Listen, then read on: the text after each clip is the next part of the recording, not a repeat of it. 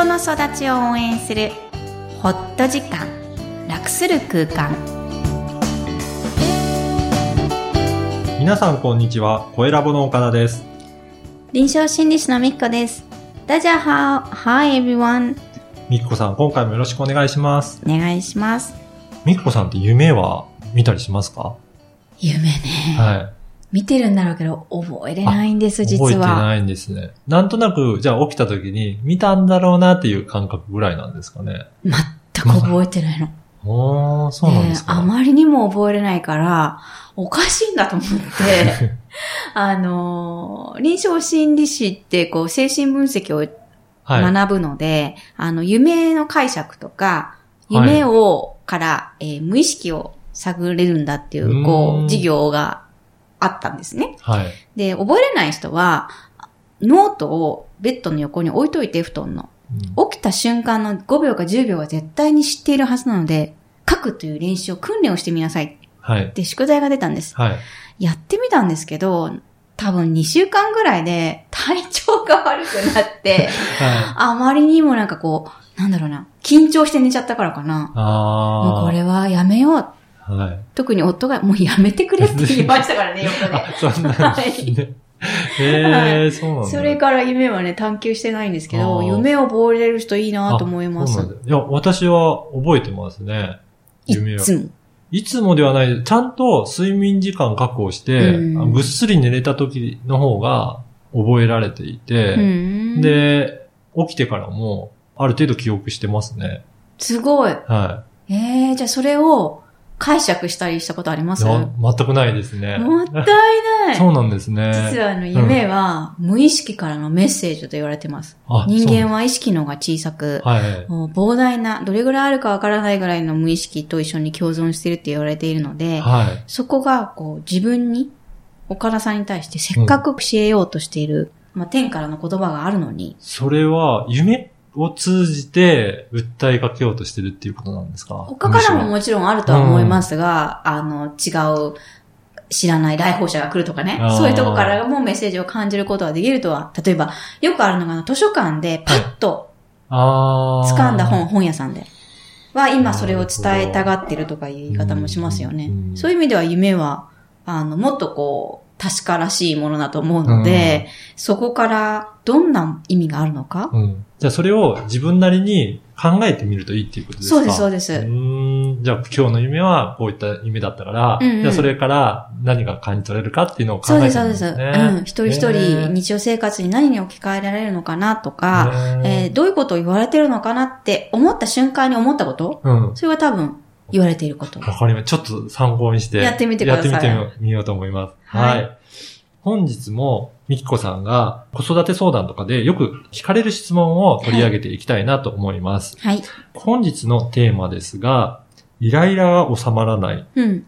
こうなっている自分からすぐにでも抜け出したいのに抜け出せないというテーマでお届けしようと思いますが、まあこれはどのような方がこんな悩みを抱えていらっしゃるんでしょうかね。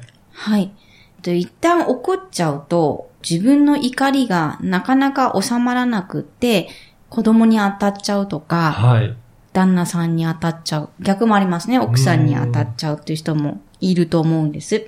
で、うーん、怒りをもう認識されているので、これだけで素晴らしいとうん。思うんですが、まあ私、カウンセリングに来る方って正直素晴らしいと思っているので、なかなかね、うん行こうっていうだけでも大変ですもんね。そう、認識してるじゃないですか。うん自分でこの感情とか、その行動に責任を持とうとしている姿を、もう来ることで証明できているので、はい。あの、素晴らしいし、子育て講座の途中でも、いや、実は初田さん、あの、こんなにイライラした私っておかしいですか？っていうう、んこのアベレージ、うん平均を知りたがって来てくださる方が多いんですけど、まあ正直アベレージないんですよね。うん、うんそうなんですそね。んなのだって測れないし、まあ確か難しいですいろんな人がいますからね。はい自分の中のアベレージとして、上か下かで考えてほしいんですねなる。ほど。だからそこでもうアラームが鳴ってるので、イライラはとにかくさっきも申し上げましたように仕方がないこと。はい。うん。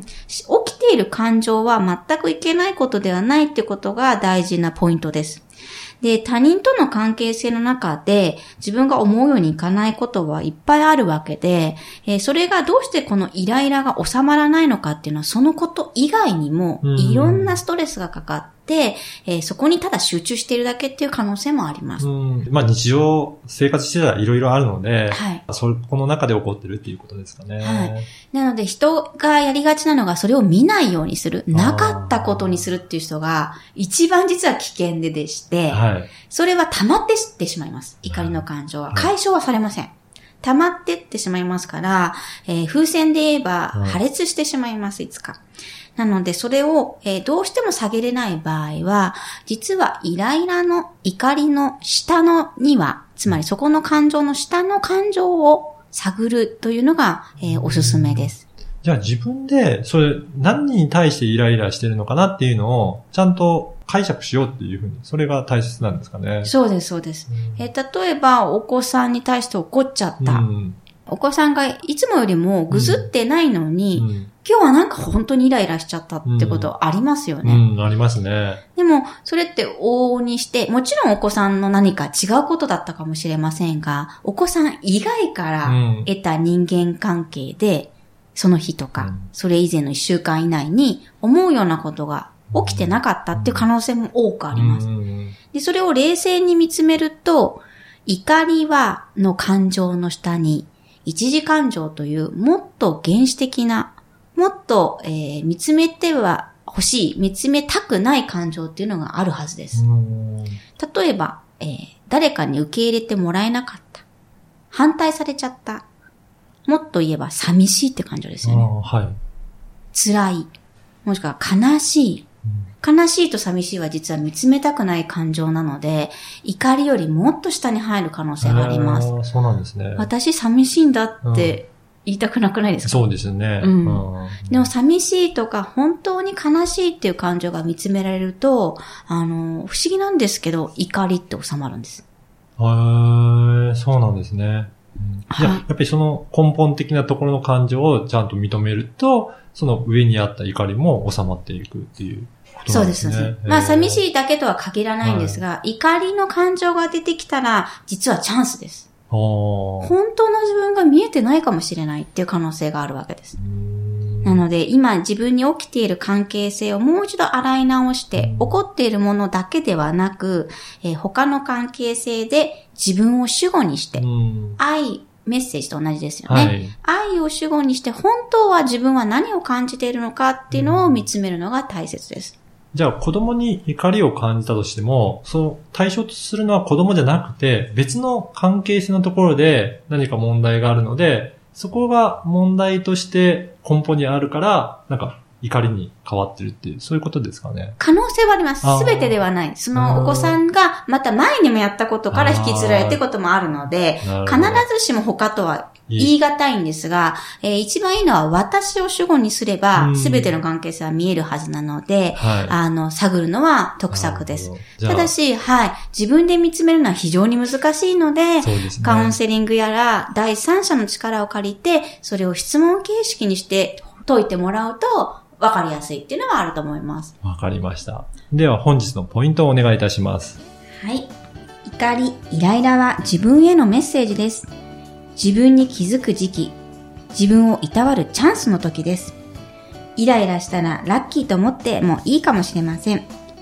自分を主語にして自分のイライラを拾い上げてください。自分に対して頑張ってるねと声かけするのも忘れないでくださいね。この番組ではお悩みや質問を受け付けています。育ちネット多文化で検索してホームページからお問い合わせください。みきこさんありがとうございました。ありがとうございました。バイバイ。